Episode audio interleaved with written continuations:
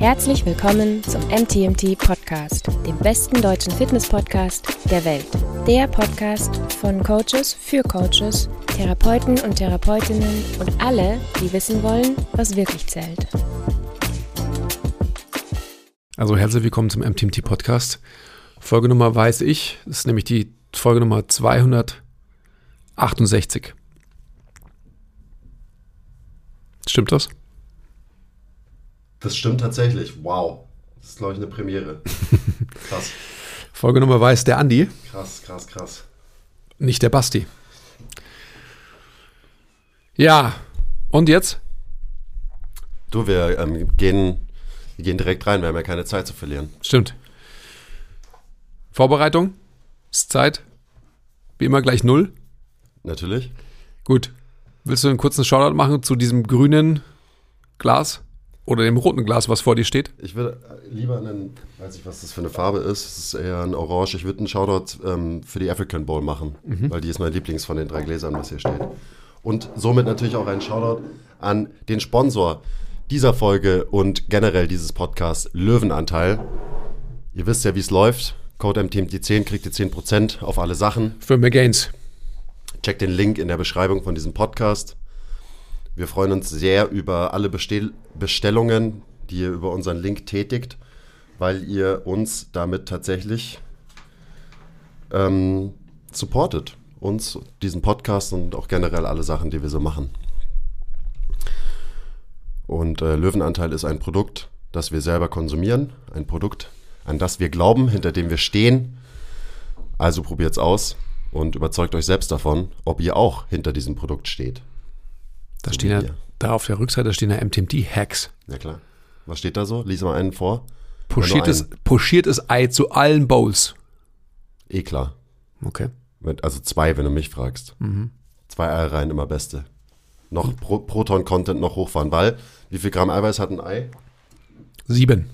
Das heißt, zwei Eier haben 14, 20. 14. Und wenn man die 14 jetzt draufrechnet, zum Beispiel auf die African Bowl, dann hat man in einer Bowl 50 Gramm Protonen. Das ist ja verrückt. Fünf, 50 Gramm pure Gains in, einer, in einem Glas. Kannst du es überhaupt aufnehmen in einem, Also nicht in einem Glas, weil die zwei Eier sind nicht in dem Glas drin, die kommen quasi extra. in einem Serving? Ich kann es aufnehmen, ja. Ja. Klar. Leute, wir haben heute wieder eine QA-Episode. Jetzt wollte ich gerade noch darauf eingehen, aber nein. ihr, ihr wisst ja, wie das läuft mit den QA-Episoden. Wenn ihr unseren Newsletter abonniert habt, dann könnt ihr uns Fragen stellen in regelmäßigen Abständen und die beantworten wir in regelmäßigen Abständen hier auf diesem Podcast. Hast du es eigentlich schon probiert? Falls ihr den Newsletter noch nicht abonniert habt, nein, Okay. dann solltet ihr das tun, nicht nur aus diesem Grund, sondern auch aus ähm, vielen anderen Gründen. Wie zum Beispiel, Andi?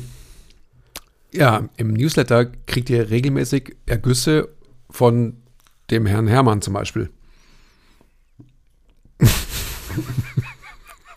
Aber auch vom, vom Herrn Bimseisen zum Beispiel. Ab und zu. Du hast ja vor kurzem auch mal was über ein Buch geschrieben und so, ja? Ah, das habe ich ja sogar auch. Weiß ich gar nicht mehr wann. Also, abonniert den Newsletter. Bessere, du hast schon bessere Eiweiß. Ja, Entschuldigung, das war jetzt, ähm, pff, ich hatte keine Zeit und ich hatte keine Ingredients. Was soll ich machen? ja. Ich hatte schon bessere gemacht, aber trotzdem schmeckt der besser als alle, die du jemals zuvor gemacht hast. Das ist nicht richtig. Das ist, nicht, das ist nicht ganz richtig. Das ist, Ich habe noch nie einen getrunken von dir, der mehr als nach Wasser und halt irgendwie Isoclear oder Wasser und halt so Whey geschmeckt hat. Ist ja auch egal, es funktioniert ja bei dir. So, oder? Prost. cheers. Okay, wir gehen jetzt rein. Wir starten mit der ersten Frage, Das ist oder? alles eh zu wirr, ja.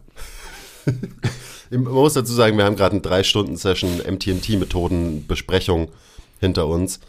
Und äh, das ist schon immer anstrengend für mein kleines Gehirn, mit dem Basti und dem Andi dann hier zu sitzen und die Konzepte nochmal durchzusprechen.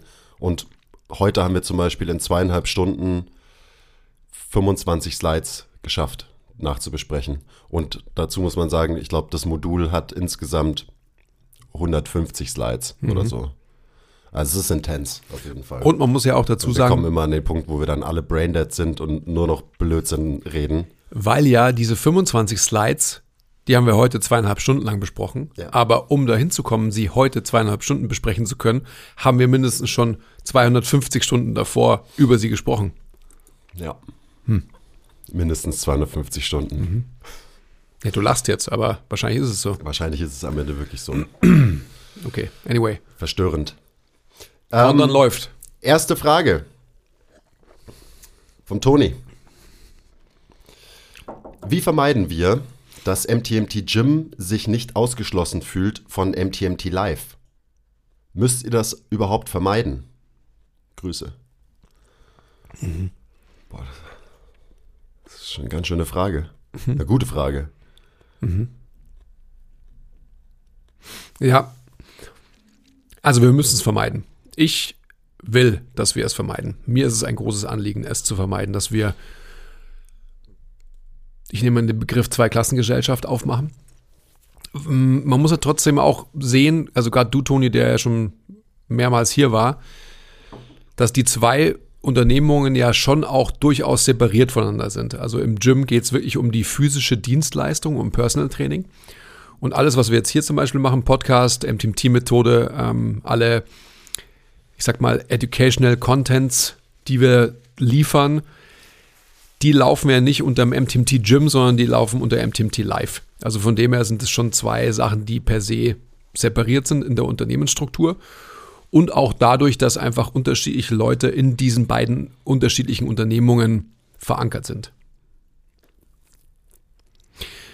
Ich habe natürlich mitunter schon immer Feedbackgespräche mit allen meinen Kollegen genau dahingehend über diesen Punkt. Und es ist schon ein wichtiges Anliegen, dass wir, wenn wir jetzt hier podcasten und danach hoch ins Gym gehen, dass wir dann auch danach da im Gym sind und nicht noch im Podcast hängen. Als ein Beispiel, das jetzt irgendwie sehr praktisch und sehr nahe ist. Und ich glaube, du weißt, was ich damit sagen will. Das heißt, die Notwendigkeit besteht definitiv dafür zu sorgen, dass wir untereinander in, im Team, weil ich sehe das immer noch als ein großes Team und einige von dem großen Team machen halt zum Beispiel Podcast oder irgendwie andere ausbildungstechnische Sachen. Aber an sich sind wir halt ein großes Trainerteam. Das ist die Grundlage von allem. Und die muss natürlich funktionieren. Und da darf sich auch keiner irgendwie ausgeschlossen fühlen. Da darf sich auf der anderen Seite auch keiner irgendwie entitled zu mehr fühlen und so weiter. Ja. Ja. Ich weiß nicht, was ich dazu noch sagen soll. Da könnte man in die Tiefe gehen und könnte natürlich Eben, noch also viel man- mehr dazu sagen. Man könnte jetzt super deep da einsteigen, was das jetzt alles bedeutet und so weiter. Aber also ich, ich für meinen Teil, ich finde es zum Beispiel einfach wichtig, dass wenn ich coach, dann eben, was du gerade gesagt hast, dann coach ich halt und dann bin ich MTMT-Coach. Und dann nehme ich quasi nicht den ganzen Rest da mit rein, wie auch immer das dann aussehen würde. Ähm, ist vielleicht auch so ein Grund, warum wir, ist mir gerade so eingefallen, warum wir jetzt nicht die Sessions mit unseren Kunden zum Beispiel auch verwenden für MTMT Live Inhalte, so. Das wäre zum Beispiel so ein Schritt, der wäre, glaube ich, nicht gut fürs Gym, wenn wir so anfangen würden. Ähm, weil dann würde das dazu führen, dass sich Leute eben irgendwie ausgeschlossen fühlen oder denken, so, äh, was, was soll denn das? Der hat einen Sonderstatus im, wirklich im Coaching oder so. Weil das, das darf nicht sein. Das ist, glaube ich, wichtig. Da gehen wir weiter, oder? Nächste Frage. Ja. Ja, wir haben nicht so viel Zeit. Sorry, Toni. Der Flo fragt, schaut auf Flo. Servus, Coach. Hast du dem Toni Bimseisen schon den reziproken Shrug, aka CK Shrug, beigebracht? Die Apps brennen, der eine Schultergürtel muss halten, der andere in Motion. Was für ein Gefühl. Damit müsste sogar der Toni sein Junkvolumen füllen können. Big Smile Flo. Ist es also eine Insider-Frage, die nur ihr zwei beantworten könnt, oder?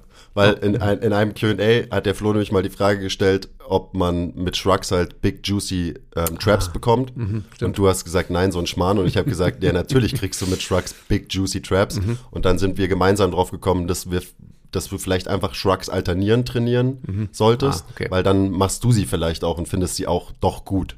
Weil beim ersten Mal hast du ja gesagt, äh, Shrugs, sowas braucht niemand. Und ich habe gesagt, doch, Shrugs braucht jemand. Also wenn man, wenn man, Also wenn man fette Traps haben will, dann kann man Shrugs trainieren. Ich denke aber, dass ähm, der Schultergürtel per se, also Trapezius, der obere Anteil vor allem, sich unglaublich gut ausbilden lässt, indem er vor allem Haltearbeit vollrichtet. Also Shrugs, weil bei Shrugs wird viel Haltearbeit Ja, verrichtet. ja aber halt auch alle, alle anderen. Ähm, Besonders, besonders wenn man sie alternieren trainiert, ja, ja. dann wird ja noch mehr Haltearbeit ah, ja, ihr seid auch so Potatoes, Potatoes. Alles richtig, aber ich dränge trotzdem nochmal, dass man es nicht braucht. Also wenn man jetzt nicht exorbitant große Shrugs haben will, Traps haben will, dann soll man einfach halt ähm, zugreifen und äh, jegliche mögliche Ruderbewegung und Drückbewegung machen. Fertig, das hatten wir beim letzten Mal schon. Genau, aber wenn man eben big ass juicy Traps haben will, dann ist auf jeden Fall nichts auszusetzen an ein paar nicen, guten alten Shrugs. Aber um deine Frage zu beantworten, ich habe Toni die äh, reziproken Shrugs noch nicht beigebracht, aber vielleicht nimmt der Toni ja genau dieses Gespräch gerade zum Anlass, um ähm, das mal auszuprobieren. Vielleicht ist es, vielleicht ist es ja auch gut für deine Schulter und so. Wahrscheinlich ist es sogar ganz geil für deine Schulter. Und es ist ja auch gar nicht so leicht, das zu koordinieren so Länge durch die eine Seite bekommen, also so Depression auf der einen Seite, Elevation auf der anderen Seite und so, das dann so im Wechsel gegen Für mich schweres. Gewicht. Ja. Ja. Man, man kann auch einfach nur schlechte Atemmuster haben, kriegt wahrscheinlich auch fette Traps. Traps lieben diesen Trick. ähm, Mhm. Wie, also geht, ja, wie geht es? hiermit habe ich den Brigitte, Andi wie geht das, offiziell Brigitte? introduced zur äh, neuen Lieblingsübung von allen reziproke Shrugs. Ich kann es mir bildlich vorstellen. Mhm. Okay, Ähm, die Eva fragt, beim Bankdrücken habe ich immer ein Schnacken im Ellenbogengelenk, was vermutlich der Nervus, he- heißt es Nervus, ulnaris ist. Das tritt auch bei einigen Über-Kopf-Extensionsbewegungen im Ellenbogengelenk auf. Kann ich die Übungen dennoch durchführen, wenn dadurch nicht direkt Schmerzen entstehen? Oder kann das auf Dauer den Nerv zu sehr belasten? einfach machen, würde ich sagen. Einfach machen, würdest du sagen. Also natürlich muss man oder sollte man darauf verpicht sein, dieses, dieses Schnacken oder whatever you wanna call it nicht zu haben. Und ähm, wahrscheinlich muss man an der grundsätzlichen Positionierung arbeiten. Und dann könnte ich mir vorstellen, dass dieses Phänomen sich wahrscheinlich auch mit der Zeit einstellen wird. Also wahrscheinlich das axiale Skelett in bessere Position bringen, in the first place. Und vielleicht gibt es dann diese nervale Sensation gar nicht. Ja, und vielleicht hilft es auch, wenn der Ellenbogen ein paar mehr Bewegungsoptionen bekommt. Aber das ist, also Kriegt er dann wahrscheinlich dadurch. das auch, aber eben nicht nur aufs axiale Skelett bezogen, so wie man jetzt da intervenieren kann, sondern eben auch reingezoomt, wirklich aufs Ellenbogengelenk bezogen, kann man natürlich irgendwie ein paar Sachen machen. Ähm, aber das ist echt, das ist jetzt rein hypothetisch, weil ich habe noch nie, weiß ich nicht, ich hatte den Case nicht und habe dann Sachen gemacht und dann hatte mein Kunde oder ich selber dieses Phänomen nicht mehr. Von daher kann ich da jetzt nicht aus eigener Erfahrung berichten, sondern das sind halt jetzt nur so Ideen, die wir haben für sowas. Ähm, das ist ja eh, das ist immer so ein, ein stranges Thema mit diesem eben, mein Gelenk macht Geräusche oder ich habe so ein Schnappgefühl irgendwie bei der und der Bewegung. Ähm, das ist echt, echt tricky, da eine klare Antwort zu geben. Generell ist natürlich erstmal die Antwort, wenn es nicht weh tut, dann ist es auch okay. Aber trotzdem fühlt sich halt strange an und beeinflusst dann vielleicht auch die Art und Weise, wie du dich bewegst und vielleicht äh, bewegst du dich deswegen nicht mehr über eine volle Range of Motion und so weiter. Also ist schon, ist schon ein tricky Thema. Nee, es ist auch in der Ferndiagnose natürlich immer schwierig mit sowas, logischerweise. Ja. Ich würde einfach sagen, genau was du gesagt hast, so, wenn es nicht wehtut, ähm, würde ich es jetzt auch per se nicht als Problem sehen, was ich ja auch formuliert habe. Ich würde aber auf alle Fälle natürlich versuchen, durch Veränderung ähm, Griffbreiten, äh, Gelenkwinkel, wie eng positioniere ich die Ellbogen, ähm, wie weit stelle ich sie aus, whatsoever. Also da muss man einfach mal ausprobieren und dann einfach mal schauen, ob sich was verändert. Ja, also beim Bankdrücken könnte man zum Beispiel auch die eben die Ellenbogenführung mal verändern, also den Winkel zwischen deinem Oberkörper und dem Ellenbogen so ein bisschen verändern. Oder auch, wie stehen die Hanteln zueinander? Also hast du die, sind die parallel zueinander, während du drückst, wodurch du wahrscheinlich eher eng Bank drückst, oder sind sie eher in einer Linie, die beiden Hanteln, wodurch du dann eher eine breite Ellenbogenführung hast. Vielleicht verändert das schon ein bisschen was. Ähm, dann eben gekoppelt an auch eine Positionierung vom Brustkorb. Das, was, was der Andi als allererstes angesprochen hat. Ausprobieren. Also, genau, ein bisschen rumprobieren auf jeden Fall. Vielleicht findest du ja schon irgendwas, was dir da Abhilfe schafft. Und ansonsten, wie gesagt, das, das sind so Dinge, damit kenne ich mich einfach nicht gut genug aus. Hm. So, keine Ahnung, vielleicht gibt es irgendwelche Nervenstretches oder so ein Zeugs gibt es ja auch, was vielleicht helfen kann bei sowas. I don't know. Hm, Du hast jetzt einfach nur ähm, keine andere Motivation, diese Frage zu beantworten und dementsprechend sagst du, du kennst dich da nicht aus. Das ist natürlich Blödsinn. Also man muss halt einfach, man muss es einfach ausprobieren, man muss rumprobieren. Und um das geht's am Ende des ich meine, Tages. die, die Sachen, die ich, die ich dazu zu sagen habe, die habe ich jetzt schon gesagt. ja, ja, deswegen. Also du, Kann halt auch sein, dass es nicht ausreicht. Das ist, das meine ich. nee, das glaube ich aber gar nicht. Okay. Ja.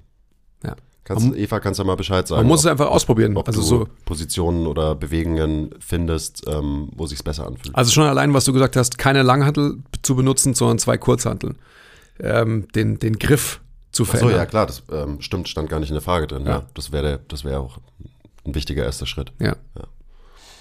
Ich hatte noch, noch irgendwie eine Idee, aber na egal. Mhm. Nächste Frage. Der Marius fragt: Hey zusammen, danke für euren unfassbar geilen Content. Kuss. Kuss zurück. Meine Freundin hat mit Joggen angefangen und hat nach einem Monat klassisches, äh, klassische Runners Knee Symptome. Könnt ihr mit Übungen, könnt ihr mir Übungen für sie empfehlen? Sorry, lesen gerade schwierig für mich. Aktuell mache ich mit ihr Single Leg RDLs, verschiedene Split Squat Varianten, tiefe Kniebeugen auf einem Keil und Sprünge. Nur Homeworkout Umgebung, kein, es gibt keine Gewichte. Macht bitte weiter so und ich freue mich drauf, wenn ich mal mehr als die Hälfte eures Podcasts verstehe. Danke, mir geht's auch so. Ah, geil, geiler Zusatz. Oder, ähm, da freuen wir uns auch drauf auf den Moment. Sag Bescheid, wenn er passiert ist. ich, ich muss kurz noch mal einen Exkurs machen. Vor allem, also ich weiß nicht, ich habe gerade da, daran gedacht, wie Schauspieler oder so ähm, High-Performer vor der Kamera, die stundenlang sprechen müssen, wie die es schaffen, konzentriert zu bleiben und auch geradeaus sprechen zu können. Weil ich merke jetzt schon wieder, wie schwer es mir fällt, nach diesen fast drei Stunden, die wir gerade in, in Recap waren, irgendwie einen klaren Gedanken zu fassen und auch geradeaus zu sprechen. Also es fällt mir eh schon schwer, aber weißt du, was ich meine? Äh, Die Zunge ist voll schwer. Ja, Es ist schon krass. ich weiß, was du Also von dem her weiß ich auch, was du, Marius, meinst. Okay, geh. Also und, was würdest du empfehlen? Also generell die Sachen, die da drin stehen, sind schon mal, sind schon mal gut. Bei, das ist so eine Sache, wenn es eine Problematik, eine Symptomatik gibt, dann ist es für mich immer noch wichtiger, sich anzuschauen, wie sich halt jemand bewegt. Und dementsprechend ist es dann halt noch wichtiger, wie macht deine Freundin ihre Split-Squat-Varianten und ihre Single-Leg-RDLs und so weiter. Also alle Sachen, die du da dann im Home-Gym mit ihr trainierst. Und da ist dann eben Position diktiert Funktion, weil darüber habe ich gestern auch nachgedacht. So, das ist ja nicht immer super wichtig. Aber in solchen Fällen ist es halt wichtig, weil wir durch eine veränderte Position, durch eine durch ein Manipulieren der Position können wir halt präziser arbeiten und können präziser Bewegung steuern, können mehr beeinflussen, welche Muskeln wie positioniert sind und dementsprechend auch wie viel arbeiten und wie arbeiten in der Bewegung und so weiter. Und gerade bei so Runners Knee, Runners Knee ist ja auch so eine Sache, so was ist das jetzt genau? Ist Was es ist es überhaupt? ja, also hat sie einen, einen lateralen Knieschmerz, ist ja so das, der Klassiker. Und oft wird, glaube ich, Runners Knee dann auch mit IT-Band-Syndrom gleichgesetzt. Ähm, und es kann halt sein, dass du, ich nenne es jetzt mal, dass die Außenseite zu dominant ist. Und das hat oft auch Gründe in der Beckenposition. Da sind wir dann auch gleich bei Position diktiert Funktion. Das heißt, ist das Becken stark nach vorne gekippt von deiner Freundin zum Beispiel, dann würde es total helfen, wahrscheinlich das ein bisschen mehr zu neutralisieren. Und das passiert dann durch zum Beispiel mehr Aktivität von den proximalen Hamstrings, also von dem Anteil der Hamstrings, die nah am Becken sind, die das Becken eben aufrichten und kontrollieren. Was ist das? Das ist das Becken. Ah, das ist das Becken, genau. Und dass man dann eben zum Beispiel dafür sorgt, dass Single Leg ADL, Split Squats und so weiter auch in dieser neuen, für deine Freundin wahrscheinlich neuen Position durchgeführt werden. Weil dann eben auch ein anderer Reiz gesetzt wird und vielleicht mehr auch Adduktoren ähm, arbeiten können und so weiter und nicht mehr so diese überdominante Außenseite, also quasi eher die Abduktoren so zu viel machen mhm. in Bewegungen. Mhm. Das wäre ein Ding. Ähm, Körperschwerpunktsmanagement fällt mir auch gleich ein, weil eben ein Becken, das weit nach vorne kippt, ist auch damit verbunden, dass der Körperschwerpunkt halt im Raum sehr weit nach vorne verschoben ist und es kommt ja dann beim Laufen zum Tragen quasi. Dann fällst du halt sehr, sehr weit nach vorne, während du läufst. Und vielleicht ist es dann dementsprechend sinnvoll, viele Übungen zu machen, wo der Körperschwerpunkt wieder mehr nach hinten geschiftet wird, wie zum Beispiel die tiefen Kniebeugen auf dem Keil, die du ja auch schon integriert hast. Aber auch da ist es dann wichtig eben, dass der Schwerpunkt auch wirklich hinten bleibt, weil natürlich der Constraint führt automatisch dazu, aber man muss es schon auch richtig cueen, damit es dann auch wirklich in der Bewegung, in diesem Squat-Muster auch wirklich so passiert. Also zum Beispiel, dass man bei den Squats ähm, seine Fersen spürt, gerade in der Abwärtsbewegung. Schwer auf den Fersen bleiben und eben nicht gleich nach vorne shiften und den Körperschwerpunkt auf den Vorderfuß bringen.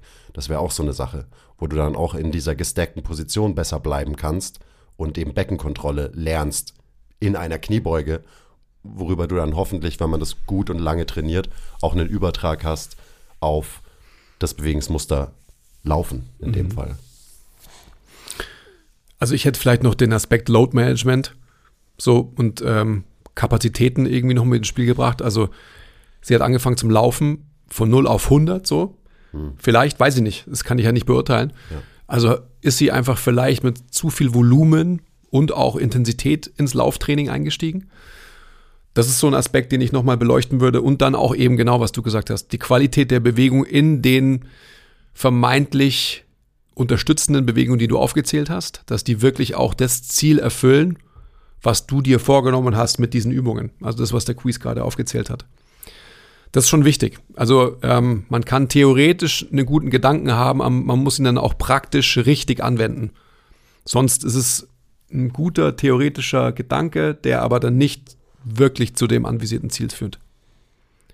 Und vielleicht noch ein, ein biomechanischer Faktor, generell mehr an Innenrotationsmechaniken arbeiten, was dann eben auch verbunden ist mit Belastung vom Fuß auf der Innenkante. Gerade zum Beispiel bei so Sachen wie Split Squats und ADLs kann man das sehr, sehr gut integrieren und sehr, sehr gut üben. Vielleicht auch mal gucken, so was machen die Füße, wie sehen die aus, mhm. was können die Füße deiner Freundin, was können die nicht so gut. Also in welcher Position hängen die vielleicht ein bisschen fest und wie könnte ich dann dementsprechend die gegenteilige Position mehr üben, mehr trainieren.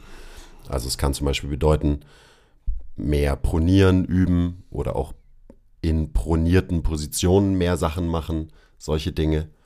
Ähm, aber ja, ihr merkt schon, da wird es dann relativ schnell, relativ deep und es ist immer sehr, sehr schwierig, solche Fragen zu beantworten. Und ich teile jetzt zum Beispiel gerade hauptsächlich so meine Gedanken, worauf ich, was ich mir angucken würde, wenn die jetzt bei mir im Personal Training wären. Mhm und wo ich wahrscheinlich als erstes ansetzen mhm. würde. Ja, aber trotzdem, also du, du zählst ja nur logische Gedanken auf. Also, wenn man vom, was du gesagt hast, Runners nie ausgeht, dann ist irgendwas an der Außenseite. Also sollte man wahrscheinlich logischerweise ähm, diesen Gedanken hegen, dass man eher irgendwas auf der Innenseite fördert. So, also allgemeiner Menschenverstand, würde ich sagen. Das ist sowas, wo, wo ich glaube, wo, wo wir alle halt mehr hinschauen müssen, dass wir in der ersten Entscheidungsfindung halt logische Dinge betrachten, ohne uns zu weit irgendwie reinzunörden in irgendwas und von dort ausgehend von einer potenziell logischen Entscheidung in eine vielleicht weiter reingezoomte Facette der Symptomatik und dann vielleicht auch der Ursache reingehen können. Gut, alles gesagt, next. Ja. Ich ersticke jetzt an deinem Smoothie übrigens gerade. Wieso hast du so ein Korn? Also, Kern, Kern, Korn. Ein Kornkern.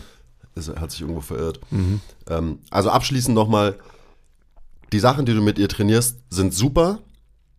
Sprünge haben wir jetzt nicht eröffnet. Also da könnte man natürlich dann auch drüber reden, so was für Sprünge und wie macht man diese Sprünge, aber das ist halt auch extrem schwer, das in einem Podcast jetzt irgendwie mhm. sinnvoll ähm, dir näher zu bringen. Also von daher, ich glaube, du denkst schon sehr gut und vielleicht noch ein bisschen mehr Fokus hier und da setzen Ähm, und auch der Punkt, den der Andi gesagt hat, so Load Management ist natürlich super wichtig. Also wie, wie oft läuft sie, wie lang läuft sie, wie ist das Volumen, wie sind die Regenerationsphasen und so. Also die Trainingsplanung vom Laufen und dass es nicht einfach nur random gemacht wird, ist schon auch ein wichtiger Schritt. Ja, also noch, jetzt fällt mir noch dazu ein, eben Load Management, wie läuft sie, also wie kann sie atmen im Laufen, bringt sie ähm, die Laufgeschwindigkeit, aka die Intensität relativ schnell, ähm, vielleicht vermehrt wieder in Extension, was passiert dann biomechanisch darauf aufbauend und so weiter und so fort. Hat sie die notwendige Stiffness Ja. beim Laufen oder muss sie eben bei jedem Schritt übermäßig viel auch muskulär arbeiten, was vielleicht so eine Symptomatik auch nochmal verstärkt, Ja. versus du hüpfst leichtfüßig über den Boden beim Laufen, nutzt die eben die Stiffness und Co-Kontraktion und alles, was dazugehört, wird wahrscheinlich, höchstwahrscheinlich auch eine Auswirkung haben ähm, auf so eine Symptomatik. Also man sieht schon eben, man kann anfangen und kann von logischen Gedankengängen ableiten bis ins kleinste Detail runtergebrochen, wo man hinschauen kann. Ja. Und das macht ja auch Spaß. Das ist ja die Detektivarbeit, die wir alle vornehmen. Gut, I ISOs können da, by the way, auch ähm, Ja, jetzt kommst du wieder. natürlich geil sein. let's move on. Wir haben keine Zeit. Sorry. Ja, aber das wurde noch nicht erwähnt und ist schon auch wichtig. Also eben gerade für Kniesachen sind ISOs oft eine gute Wahl. Absolut, das ist eine super Wahl. Aber die Grundsätzlichkeiten müssen auch erstmal in Check gebracht werden. Klar. Und auch die ISOs müssen dann unbedingt in der richtigen Position gemacht werden. Also jetzt zum Beispiel könnte man, dann, danach machen wir die nächste Frage, ich verspreche es Andi. Einen Wall-Sit kann man machen oder man macht ihn halt so, dass man zum Beispiel noch einen Foamroller zwischen die Knie einklemmt und halt wirklich die Belastung auf den Innenkanten von seinen Füßen hält. Ähm, und vielleicht zieht man sogar auch noch die Füße gefühlt so über den Boden zu sich her, wodurch man vielleicht noch so ein bisschen mehr Verrückt. mediale Hamstrings mit reinbekommt. Und schon ist der ISO halt ein anderer, als wenn man einfach nur randomly Wandsitzen macht. Nur ein Beispiel. Nächste Frage. Der Chris fragt, was gibt es bei euch für kulinarische Neuigkeiten? Was war das letzte, wo ihr dachtet, boah, war das geil? Also ganz aktuell, jetzt nicht unbedingt neu, aber ähm, schon lange nicht mehr dort gewesen, war letzten Freitag, als wir im Chef Fritz waren. Das war schon ziemlich gut, wieder mal, würde ich sagen. Das war sehr gut, ja. Vor allem, weil wir, äh, also wir haben quasi die Speisekarte zweimal gegessen, oder? Die Vorspeisenkarte, Vorspeisenkarte zweimal und dann aber auch die Nachspeisenkarte zweimal, genau. weil, Und dann die Hauptspeisenkarte in der Reihenfolge. weil Shoutout Tom, also dem das Restaurant gehört, Und Shoutout GM.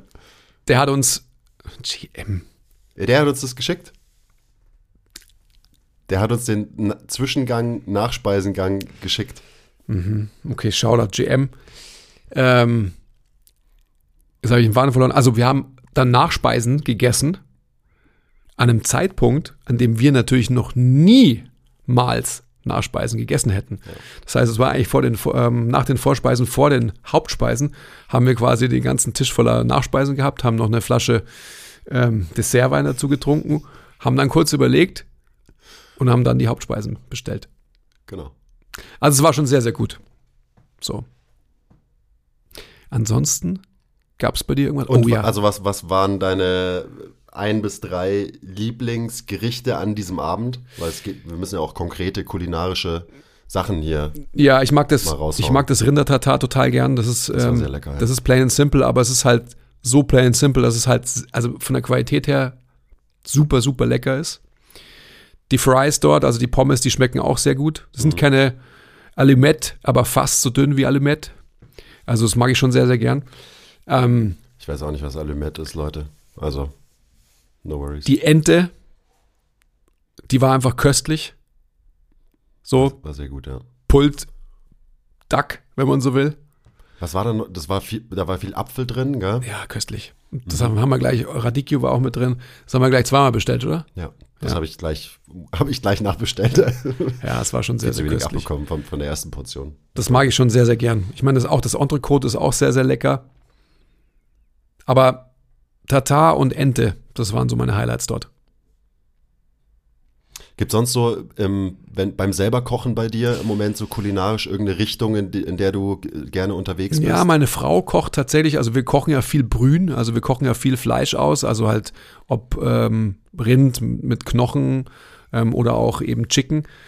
Und wir machen jetzt gerade unsere ganzen Brühen immer so ein bisschen japanisch. Also mit Dashi und mit äh, Kombu und so weiter. Und das ist schon auch mal ein, ein anderer Twist, der dann quasi im Geschmack reinkommt. Das ist ziemlich gut. Was ist Dashi und was ist Kombu? Alles, was du im äh, Mecom Market kaufen kannst, zum Beispiel. Kannst du überall kaufen. Der regt mich so auf. Ja, erklär doch mal, was es ist. Du kannst halt, du kaufst Pilze, Shiitake-Pilze zum Beispiel, die schmeißt du mit rein. Oder du kaufst äh, getrocknetes, äh, getrocknete Algen, die du mit reinschmeißt und so weiter und so fort. So ein Zeugs. Und das ist dann Dashi. Ja, das ist schon sehr, sehr gut. Also das ist einfach wirklich nochmal so, ein, so eine, eine andere Wendung, kriegt der Geschmack. Das mag ich schon sehr gern. Hey, du hast bestimmt schon von den MTMT Skill Meetings gehört.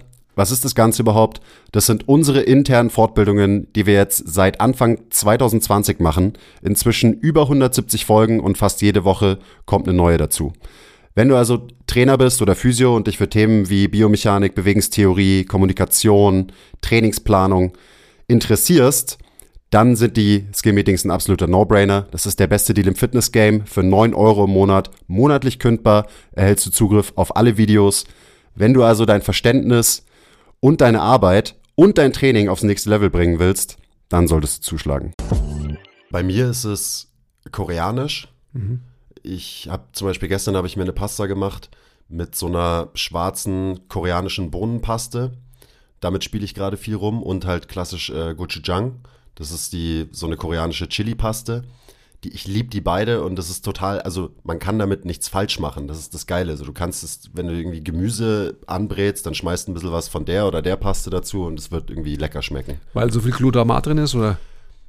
Vielleicht. Vielleicht. Ja. Weiß ich nicht. Schmeckt halt einfach gut. Aber ja, ich, also ich mache super viel ähm, eben mit diesen beiden Pasten und meistens auch Pasta.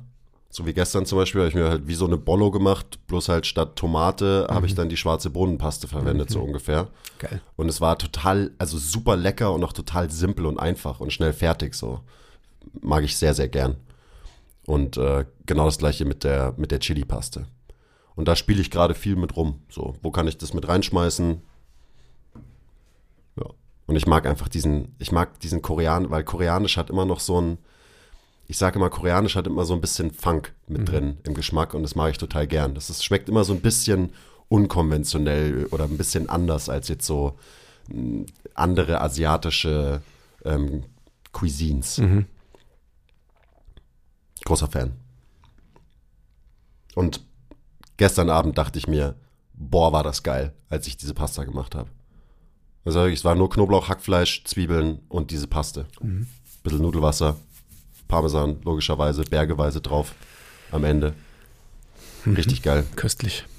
Es wird dann auch so, wenn man eben das dann noch so ein bisschen alles in der Pfanne mit ein bisschen Nudelwasser zusammenmixt, dann wird es, dann glänzt es auch so richtig geil, schwarz, dunkelbraun und ah, lecker. Ja. Nächste Frage. Mhm. Der Chris fragt: Hi Coach Quiz und Andy. Ich bin erst 26, aber im Moment treibt mich das Thema Älterwerden um. Der Gedanke, weniger Leistungsfähigkeit als jetzt in jungen Jahren zu besitzen, ist schwer zu akzeptieren. Wie geht ihr damit um? Das Alter anzunehmen, den eventuellen Verfall in Anführungszeichen zu erleben, Einschränkungen oder allgemein die Vergänglichkeit zu akzeptieren? Yo. Das ist eine krass gute Frage und ich, also ich überlege mir gerade so, die jetzt so irgendwie in fünf Minuten beantworten, ist irgendwie tough. Mhm. Was heißt das jetzt? Ja, dass wir vielleicht einfach sagen, nein. Willst du die ausgliedern? Chris, wir beantworten deine Frage einfach nicht. okay. Weil wir daraus eine ganze Podcast-Folge zum Beispiel machen. Mhm. Bald. Aber wir können auch sie in Kurzform beantworten und trotzdem ähm, eine ganze Podcast-Folge daraus machen, mhm. demnächst. Also ich würde als allererstes, ohne dir zu nahe treten zu wollen, äh, dir die Frage stellen, welchen Sport du machst, weil ich außer du hast, keine Ahnung, irgendeine Sportart auf hohem Niveau betrieben, würde ich sagen, dass du mit 26 jetzt zum Beispiel auf Faktoren wie ähm, Muskelaufbau und Maximalkraft bezogen sicherlich noch lange nicht an deinem Peak bist. Also von dem her kannst du diese Frage gar nicht stellen. Wenn es so ist, dass du jetzt schon denkst, dass irgendwas weniger wird, dann würde ich dich gern mal in ein Vier-Augen-Gespräch bitten, um die Grundlage dieser Fragestellung gemeinsam mit dir zu erörtern. Das hört sich jetzt irgendwie äh, gemein an oder sonst was. Das ist eine Falle. Aber es ist, ähm, das ist schon mein Ernst, wirklich. Also wenn, wenn, du mit 26 von Verfall sprichst und so weiter, was soll ich mit 48 sagen? So. Ja, sag doch mal. Ja, ich, also wie du, du hast vollkommen recht, wir sollten da definitiv eine eigene Folge draus machen, weil es ein spannendes Thema ist, weil es, glaube ich, auch ein Thema ist, das viele, also gerade offensichtlich auch junge Menschen umtreibt. Und nochmal, als ich 26 war, ähm, habe ich vielleicht dahin gezählt, wie viel Gin and Tonics ich am Abend getrunken habe ähm, und wie viel Raps ich mit, keine Ahnung, 150 Kilo gedeadliftet habe, ähm, nachdem ich quasi von 15 Gin Tonics an einem Freitag, Freitagabend am nächsten Morgen um 10 im Gym stand und dann eben geschaut habe, wie viel Raps ich mit 150 Kilo deadliften kann. Also sorry, aber ähm, I get it, but I don't get it. So. Ja, ich, also ich meine, ich bin 33 und ich habe mir diese Fragen tatsächlich nie gestellt und ich stelle sie mir auch nicht wirklich intensiv jetzt mit 33. So, das, meine Fußproblematik und so, da haben wir jetzt genug drüber geredet in den letzten Podcast-Folgen, die hat so ein bisschen dazu geführt, dass ich mir auch mal so ähm, dieses Thema vor Augen geführt habe. Aber bei mir ist es auch so, ich bin im Moment zum Beispiel in meinem Sport, beim Basketballspielen, deutlich leistungsfähiger als in meinen ähm, Mitzwanzigern. Mhm. Oder leistungsfähig. Ich bin einfach ein besserer Basketballer mhm. jetzt als mhm. vor eben ähm, zum Beispiel sieben Jahren. Und das ist, führt natürlich auch dazu, dass ich mir diese Gedanken nicht groß mache, weil ich irgendwie das Gefühl habe, so, ich werde halt einfach immer besser, je älter ich werde, auch in meinem Sport, mhm. aber auch im Training, weil ich halt irgendwie mehr mehr verstehe von Training und viel mehr Möglichkeiten habe, mich in Bewegung auszudrücken in meinem Training, als ich es noch hatte vor zehn Jahren zum Beispiel. Was für mich auch was mit Leistungsfähigkeit einfach zu tun hat. Also ich werde, gefühlt wäre ich ähm, immer variabler im Denken, aber auch im Bewegen und im Training, je älter ich werde. Mhm. Und ähm, also eben, das ist nur meine Perspektive, aber Deswegen mache ich mir diese Gedanken nicht so groß. Und mir ist aber auch völlig klar, dass jetzt nicht jeder diese Einstellung irgendwie mitbringt. Ja, aber es geht, du hast ein Zauberwort gesagt, gesagt variabler. Und ich glaube, das ist so ein ganz wichtiger Punkt. Ich meine, ich kann mich zurückerinnern, als ich immer nur Maximalkraft und Muskelaufbau verfolgt habe als Trainingsziel. Das ist irgendwann mal vielleicht auch ähm, erreicht auf natürliche Art und Weise. Dass man wirklich einfach sagt, okay, ich kann jetzt nicht noch schwerer werden, noch mehr Muskeln haben bei äh, dem Anteil von Körperfett. Ich kann jetzt nicht noch stärker werden, weil ich irgendwie, ähm, jedenfalls angenommen, mein Kraftpotenzial erreicht habe. Und oder nicht bereit bin, mehr dafür zu investieren, um stärker zu werden. Weil es mir vielleicht auch nie final dann ähm, so wichtig war wie, weiß ich nicht, einfach halt den Bock auf Training. So. Aber ähm, I digress big time und äh, in diese ganzen Abwindungen wollte ich nicht. Aber lass uns das wirklich machen. Nur ganz kurz noch, ähm, mach dir diese Gedanken nicht. Wirklich. Ich will jetzt nicht so altbacken und ähm, wie, wie ein Papa daherkommen und so weiter. Aber es musst du nicht. Du bist 26 Jahre alt. Du solltest ja, einfach. Mann, mach geilen Scheiß. Ja, mach geilen Scheiß. Und vor allem, weil da steckt das Wort Verfall drin und ja, du hast es in Anführungszeichen geschrieben, aber auch so davon, da, davon will ich eigentlich gar nichts hören. Und davon will ich auch jetzt mit meinen 33 Jahren noch nichts hören. Und ich weiß, so, also ich habe einen Andi um mich rum. Und das heißt, ich krieg quasi diesen Input dann schon auch immer von dir. Ähm, nicht, weil du 24-7 von Verfall sprichst, logischerweise, aber du bist halt einfach nochmal zehn Jahre älter und du erlebst halt zehn Jahre älter? Ich ja. bin 15 Jahre älter als du. F fucking 15 Jahre älter als ich. Ich war gerade auch so, nee, das, das, stimmt nicht, das ist nicht richtig. Ähm, und klar kriege ich das bei dir mit und dass du damit halt auch tatsächlich zu kämpfen hast. Also das ist dann Stoff für ähm, die Podcast-Folge und logischerweise beeinflusst mich das auch. Aber es beeinflusst mich eher dahingehend, dass ich sage, ich trainiere einfach noch geiler jetzt, damit ich nicht so Mimimi bin wie der Andi, wenn ich 15 Jahre älter bin als jetzt. Wichser. Ja, das Also- ist schön. Super Frage, super Thema und ähm, wir werden bald eine Folge diesem Thema widmen. Also danke für die Anregung. ja. Und sorry für meine vielleicht harschen Worte oder für meine harsche Haltung, aber mach einfach. Weil ich meine, die, sorry, die Leute, die sich, die so intelligent sind vielleicht, so wie du, die sich diese Fragen stellen, werden vermeintlich in Anführungsstrichen viel schneller verfallen als die Leute, die halt einfach geilen Scheiß machen. Weil die Leute, die geilen Scheiß machen und nicht darüber nachdenken, einfach bis dahin, bis sie vielleicht dann darüber nachdenken müssen, einfach geileren Scheiß machen.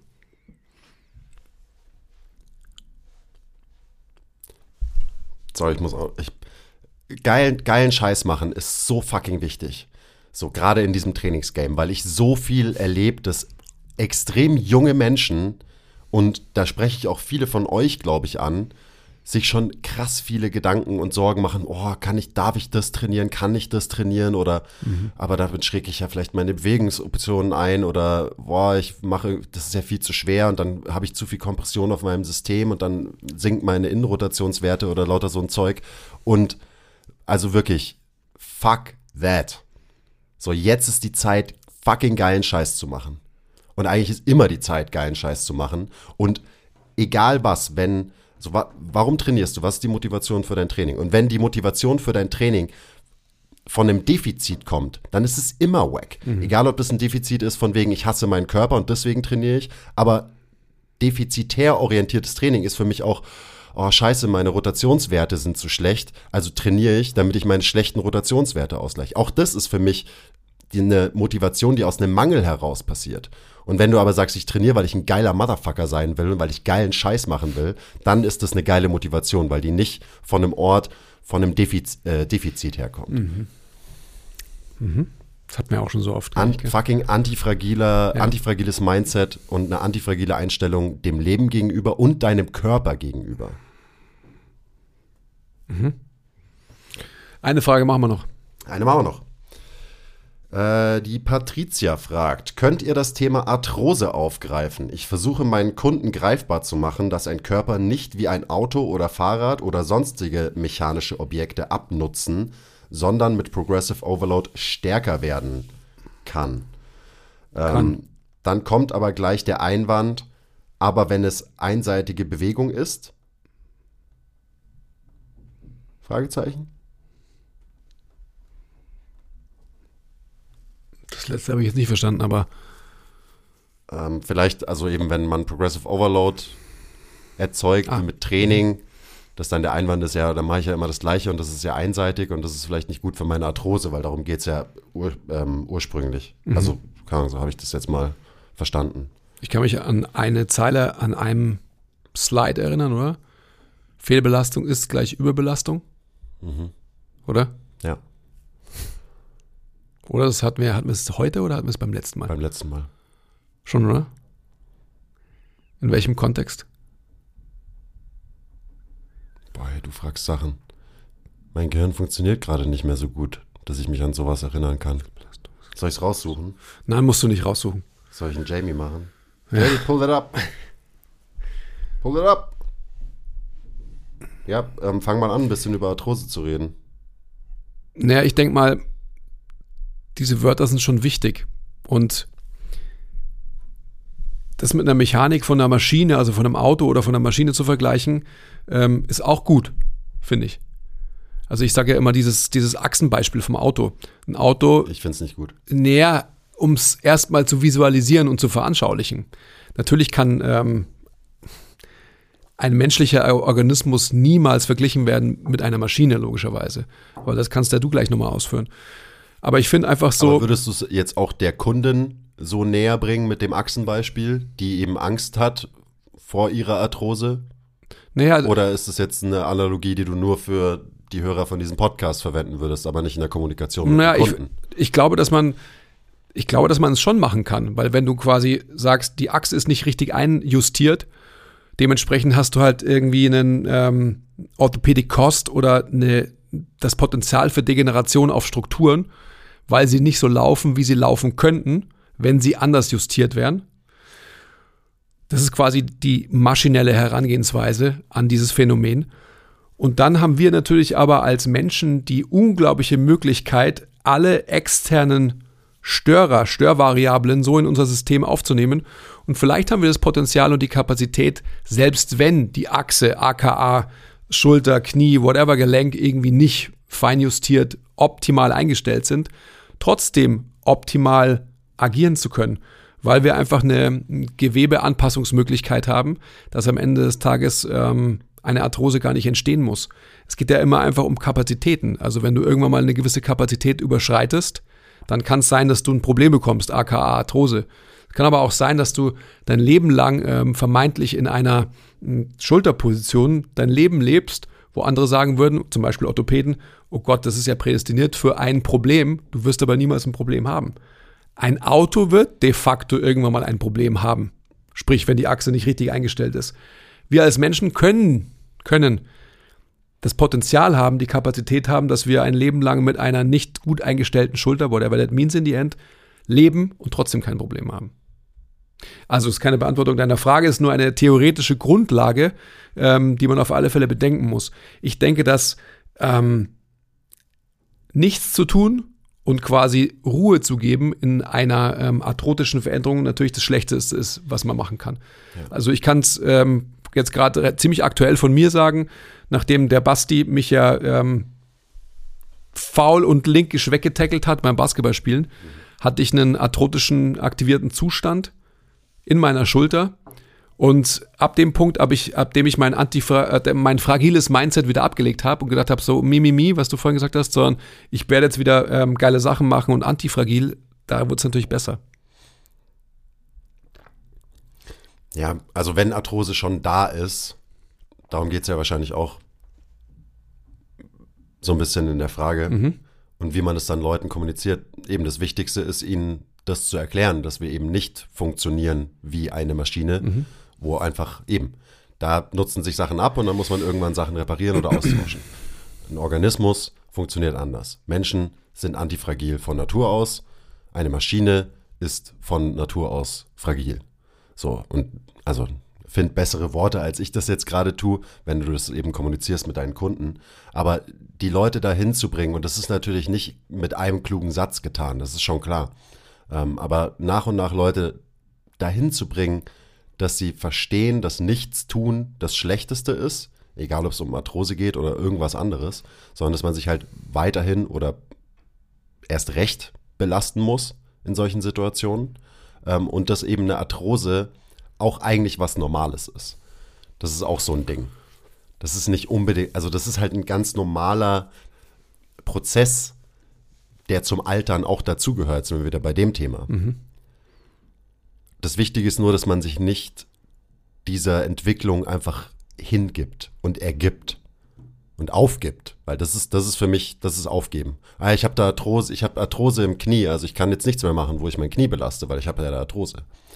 Ja, okay, dann können wir uns auch hinlegen und sterben einfach. Mhm.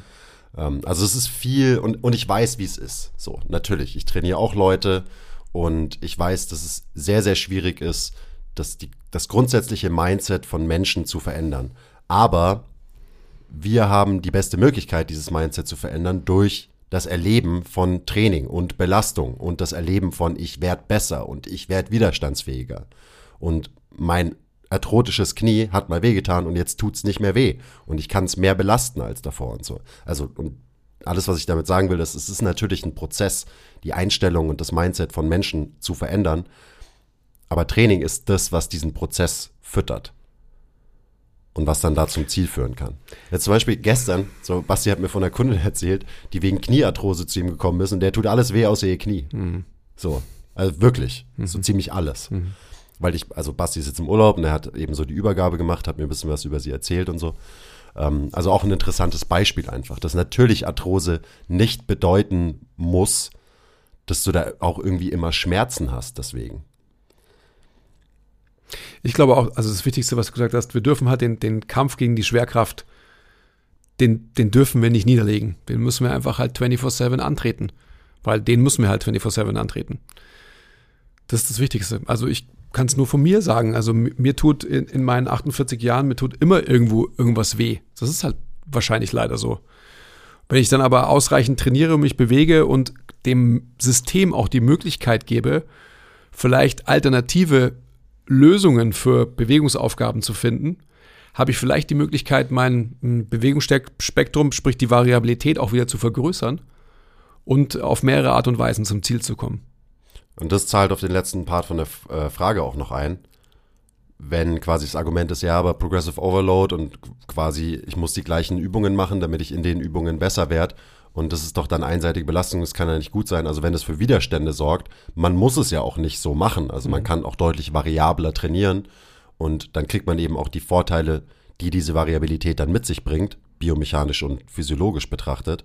Und vielleicht sind die Widerstände dann auch ein bisschen kleiner. Also wenn du halt mhm. einfach ganz konkret mehr variierst mit so einem Menschen. Ich wollte gerade sagen, ja. Also ich bin da wahrscheinlich so, sorry, äh, das, das soll, darf nie arrogant, also wahrscheinlich klingt es oft arrogant und so weiter, aber. Ganz viel, was wir sagen, klingt immer arrogant. Ja, ich weiß, und das, ja, und das will ich ja gar nicht. Also um Gottes Willen, das liegt, nichts liegt mir ferner, als dass, dass, dass ich irgendwie arrogant rüberkomme und so weiter. Aber da muss man einfach im Gedankengang halt logisch denken. Und wenn, also man darf nicht in einem System verankert bleiben und damit verheiratet sein, dass man denkt eben, man darf nicht Übungen variieren. Das ist ja das Leichteste, ähm, was du gerade angesprochen hast, was man sich da vor Augen halten muss im, im Thema Arthrose. Wenn die eine Übung nicht geht, ja, aber ich muss doch in der ein Overload und, und progressieren und so weiter. Ein Scheiß muss man. So, ich meine, das kann man, wenn man ein metrisches Ziel verfolgt, aber ein Arthrose-Patient, der ver verfolgt kein metrisches Ziel. Der verfolgt Schmerzfreiheit oder eine erhöhte Lebensqualität. Dementsprechend ist diesem Menschen vollkommen egal, mit welchen Übungen er oder sie ans Ziel kommt. So. Und der eben der Progressive Overload, der ist ja trotzdem da, wenn du jetzt zum Beispiel sagst, okay, wir trainieren jetzt über die nächsten zehn Wochen zehn verschiedene Übungen, aber alle belasten und beladen das System Knie zum Beispiel, ja. dann wirst du ja auf dieses Gelenksystem bezogen auch einen Progressive Overload haben. Absolut. Natürlich musst du dazu die Intensität sinnvoll steuern als Coach, aber also das ist ja das, was wir machen. So, das ist ja das. Deswegen bezahlen uns Leute, dass wir sie unterstützen im Trainingsprozess, weil sie davon ausgehen, dass wir das können, dass wir diese Belastung sinnvoll steuern können, dass wir den Progressive Overload sinnvoll steuern können. Und klar, es wird vielleicht ein bisschen komplexer und komplizierter, wenn man mehr variiert für uns Coaches. Aber für viele Leute ist es halt einfach the way. This is the way.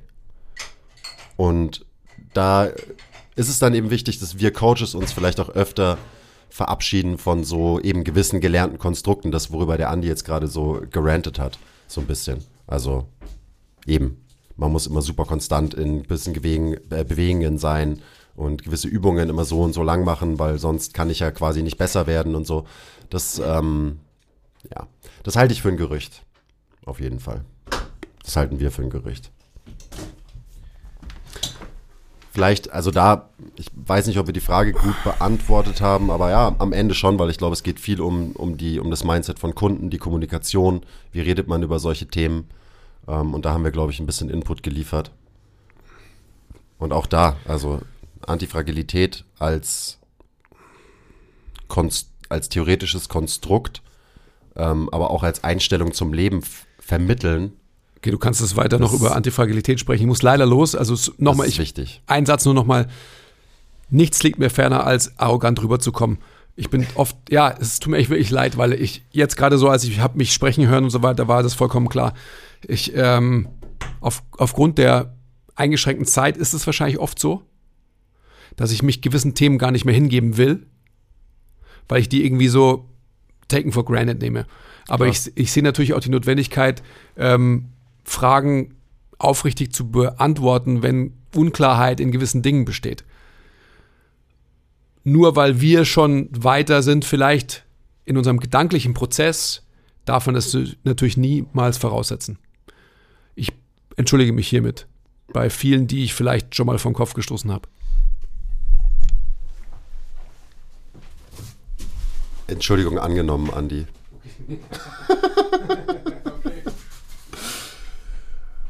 Gut, ähm, wir sind nicht durch alle Fragen durchgekommen, weil eben heute war die Zeit limitiert, aber es wird auf jeden Fall noch eine, einen zweiten Teil geben, wo wir uns um die restlichen Fragen kümmern. Und an dieser Stelle nochmal vielen Dank für die Fragen, vielen Dank für den Input. Also heute war ein gutes Beispiel, weil eben gleich eine Frage dabei war, ähm, wo wir den nächsten ganzen Podcast drüber machen werden. Auch wie zum Beispiel die letzte Folge. War das die letzte Folge? Doch, ich glaube, die letzte Folge, die rausgekommen ist vor dieser hier, die war ja auch komplett durch einen ähm, Follower getriggert, dieses ganze Thema. Also von daher, vielen Dank, dass ihr auch irgendwie so gut es geht aktiv am Podcast teilnehmt, weil eben Podcast eigentlich ein Format ist, wo man nicht wirklich gut interagieren kann. Ähm, und auch deswegen haben wir übrigens diese regelmäßigen QAs so ins Leben gerufen, weil wir natürlich auch hier und da wissen wollen, hey, was, was interessieren euch für Themen, was wollt ihr hören und so weiter und so weiter. Also, Shoutout an euch alle, wie immer. Wir sind am Ende der Folge. Wenn ihr es bis hierhin geschafft habt, dann lieben wir euch noch mehr als alle, die davor ausgestiegen sind. Und das kann man jetzt sagen, weil die hören das ja sowieso nicht. Ähm, ihr seid die wahren MVPs. Wir haben euch lieb und wir sehen uns beim nächsten Mal zur nächsten Folge vom MTMT Podcast. Vielen Dank fürs Zuhören. Okay. Bye.